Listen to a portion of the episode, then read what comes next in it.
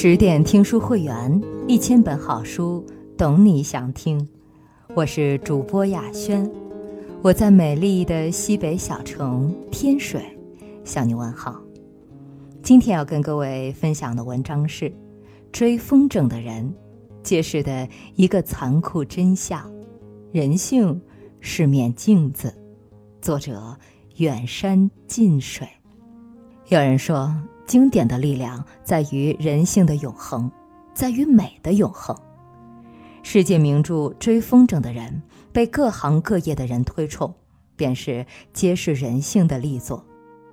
他讲述了一对少年好友因为一次变故，主人公阿米尔最终走向心灵救赎的故事，展示了人性的脆弱和虚伪、痛苦和救赎。透过这种救赎。人生的一个真相也让人顿悟：人性是面镜子，这面镜子能照见不同的自己，照见真实的你我。有的让人高兴，有的让人想逃，有的成就了善，有的酿成了恶。你的光辉照见他人的灰暗。常言道：“受人滴水之恩。”当以涌泉相报。孔子亦云：“何以报德？以直报怨，以德报德。”可是现实生活中，总有人难怀感恩之心，甚至恩将仇报，以怨报德，让人痛恨，让人难以理解。故事里也是如此。小时候的阿米尔和哈桑是形影不离的玩伴。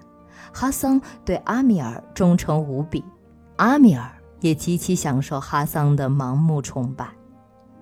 当时流行一个追风筝比赛，谁的风筝飞得越高越远，并且把对方的风筝线割断，即为获胜。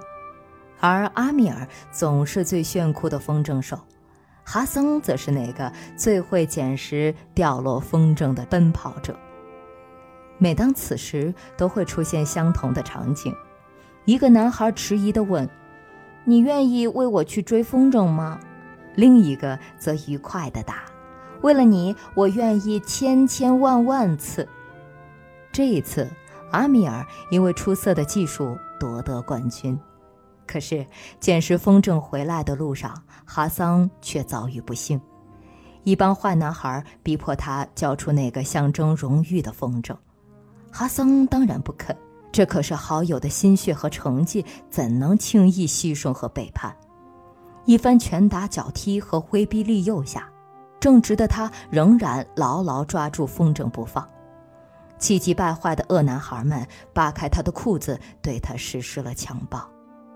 这一幕被前来找寻朋友的阿米尔看得清清楚楚、真真切切。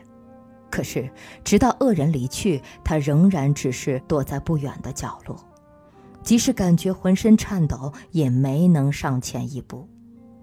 接下来的日子里，他做出了自己都无法相信的事：他悄悄把贵重的手表藏在哈桑的枕头下，然后跑到父亲面前告状：“哈桑偷了我的手表。”于是，多年的好友含冤受辱，被迫离开。人们常怀念儿时的友谊是那样纯粹美好，可有些看似美好的往事，是否也掩藏着一抹无奈、一丝伤感？按理来说，忠诚的哈桑以自己的身体和尊严保护了阿米尔的成绩和荣誉，应该受到肯定和感激。而且，这种忠诚正是一个单纯男孩对自己友情的誓死捍卫。可是。被维护和保护的阿米尔，却眼睁睁看着好友被欺凌和羞辱，无动于衷，袖手旁观，不伸出援手就罢了，却接着恩将仇报，以怨报德，赶走了好友。这是年少无知的是非不分、善恶难辨吗？还是纯属个人的自保？也许当时的他势单力薄，没有能力拯救朋友。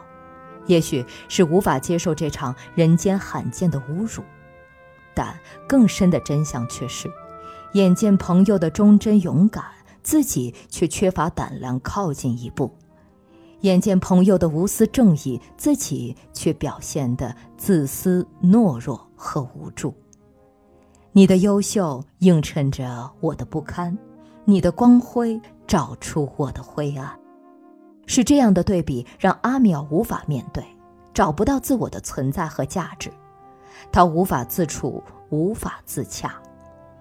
你的存在伤害了我，因为我嫉妒，于是我憎恨，于是最好的朋友反成了敌人。蔡康永在《奇葩说》中讲到，每一个称赞背后都埋藏着一个贬低。叔本华说，没有哪一种恨意比嫉妒更难以消除。以怨报德，源于内心的不平衡。心中有恨的人，恨的正是那个无法面对的自己。你的不足，照见他人的缺陷。蔡康永说过：“我们常从别人的爱里感受到自己的好，同样，我们通常会从别人的不满和抱怨里意识到自己的不足和糟糕。然而，是我们真的不足和糟糕吗？真相却是。”你的不足正好映照了别人的缺陷，触发了别人内心的匮乏和不满足。这一点在亲子关系之间更加常见。孩子是生命的延续，承载着父母满满的祝福和期待。望子成龙，望女成凤，是多少父母的希望。于是，无形中我们会对孩子有很多要求。期待他健康成长，期待他学业优秀，期待他有所建树。可是，这些要求，有的来源于我们的美好愿望，更根深蒂固的来源是我们对自己的不满意、不满足。儿时的阿米尔，父亲对他总是倍感忧虑和无奈，因为身为富家子弟的他，面对同伴欺负或挑衅时，总是畏手畏脚，无力反抗，而身边的哈桑却挺身而出，毫无怨言。父亲甚至认为，不敢为自己争取的孩子长大后只能是个懦夫。相反，他对身为仆人的哈桑却欣赏有余，因为哈桑正直勇敢，敢做敢当。他时刻委婉地提醒阿米尔，罪行只有一种，那就是盗窃。当你说谎，你就偷走了别人知道真相的权利；当你诈骗，你就偷走公平的权利。可是，谁曾料想到，真相却是，年轻时的父亲竟然是最大的窃贼，更是个懦夫。他看上仆人阿里的妻子，并生下私生子哈桑。他盗窃了阿里成为父亲的权利，盗窃了哈桑本应拥有的幸福。然而，自始至终，他都不敢讲出真相，宁愿看到亲生儿子哈桑被迫永远的离开自己身边，也不敢强求和挽留，因为内心这层深深的懊悔，他一直把期待寄托在儿子阿米尔身上。看到他的懦弱，似乎再次看到年轻时那个懦弱的自己，他无法接受，倍感痛苦。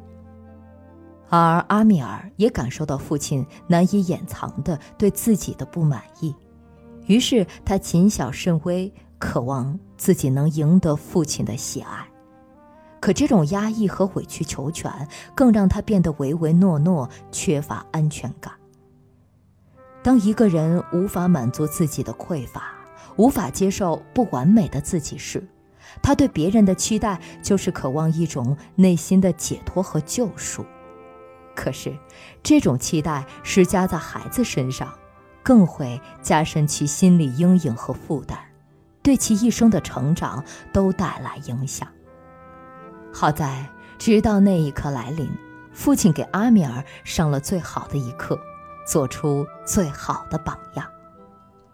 战乱期间，在漂泊异乡的逃难途中，面对邪恶的士兵企图强迫同车的一位妇女发生关系时，这位懦弱的男人却突然爆发了雷霆之怒，他厉声警告这个士兵：“如果胆敢侵犯无辜，愿意以命相拼。”他说：“我就算中了一千颗子弹，也不会让这卑鄙的事发生。结果似乎是被这种不怕死的精神震慑住了，士兵终于放了这位女子。满车的难民向这位勇敢而善良的父亲投以深深的敬意。这一刻，对于他曾经极端憎恨的那个懦弱的自己，终于让灵魂绽放了新的光芒。现实中的我们是否有类似的心路历程？当我们小时候贫穷，就会渴望孩子富足；当我们小时候孤独，就会尽全力给孩子陪伴。当我们内向，却苛求孩子活泼外向；当我们博学高知，会为孩子的愚笨而倍感羞耻。那个曾经不被看见、不被满足的我们，把内心的匮乏和伤痛深深掩藏，希望孩子能够长成我们渴望的样子，实现我们未能实现的幸福和自由。纪伯伦说。你的孩子其实不是你的孩子，你可以拼尽全力变得像他们一样，却不要让他们变得和你一样，因为生命不会后退，也不在过去停留。人性是一面镜子，不只是孩子。面对他人身上的不足时，请冷静地思考，是否我们内心被触发了同样的匮乏和不满。通过这面镜子，让我们真正的认识自己，认识别人。人生圆满，终需自我成全。我们常说要好好做自己，可自己是什么样的？别人恰是一面最好的镜子，照见自己的光彩，也照见自己的不足。在别人的勇敢里，看到懦弱的自己。在别人的优秀中看到不够完美的自己，然而这又怎么样？这就是真实的人性。正因为这种不完美，让人在痛苦中学会救赎，学会面对那个总爱逃避、不敢面对的自己。正如故事里，二十六年以后，那个看见好友被人欺凌而不敢发声的小男孩，已经长成了大人。明明在美国享受着安宁幸福生活的他，内心却时时刻刻无法原谅自己曾经的错。所以那一天，这个成熟的男人跨越重重阻碍，不远万里，重新踏入战火纷飞的故乡。昔日的好友已经故去，但他留下了在恶人手下受苦的儿子，需要被拯救。作为交换条件。阿米尔必须忍受恶人锐利拳套下凶猛的捶打，一下一下，被打得头破血流、遍体鳞伤。可这番凌厉的捶打，他的内心却得到难言的释怀。当终于从恶人手里救下孩子，多年以来纠结不堪的内心终于得到澄清，曾经倍感罪恶的灵魂终究得到救赎。他战胜了那个懦弱的自己，一念成佛，一念成魔。而当阿米尔和这个恶人正面交锋时，他惊悚地发现，这个人不是别人，正是小时候欺辱哈桑的那个恶男孩阿瑟夫。时光倒退二十年，是什么样的仇恨让小时候的阿瑟夫对无辜的哈桑施以凌辱？难道只为一个风筝，还是那份象征冠军的荣誉，亦或恶人骨子里就根深蒂固的残忍无情？原来阿瑟夫一直就嫉妒哈桑对阿米尔至高无上的崇拜和忠诚，他更嫉妒阿米尔总是成为冠军的殊荣。他如此的憎恨，正是因为别人照见了那个不够优越和优秀的自己。如果不能达到自己向往的美满，就只有把这份美满撕开给人看。如果得不到，不如就毁灭。这个满怀不平和怨愤的男孩，多年以后更是走上无法回头的恶势力的道路。他不会因为曾经虐待过哈桑就内疚，反而变相的继续虐待哈桑的儿子，让他成为性服务中的舞童。